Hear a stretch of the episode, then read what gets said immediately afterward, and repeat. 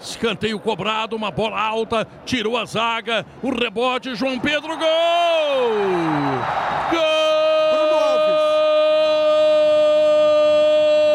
Bruno Alves! Pois não é, senhoras e senhores, que o Grêmio está fazendo 5 a 0. São 27 minutos. 27 minutos. A cada 5 minutos o Grêmio faz um gol no Novo Hamburgo.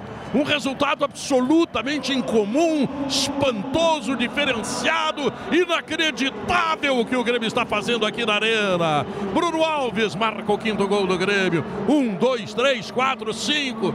Tu já deve estar cansado de dar depoimento sobre gol do Grêmio, Felipe.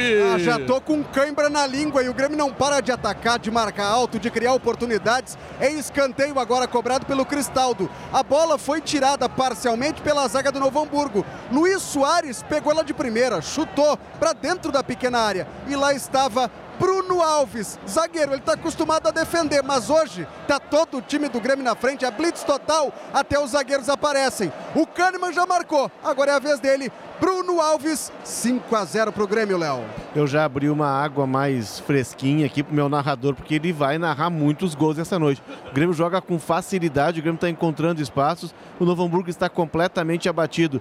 Seis arremates, cinco gols. Esse do Bruno Alves, o Bertoncelo. É o maior placar elástico, a maior goleada deste gauchão. Grêmio 5 a 0 o melhor ataque da competição com 19 gols e Bruno Alves marcou seu segundo gol. Grêmio líder com 25 pontos.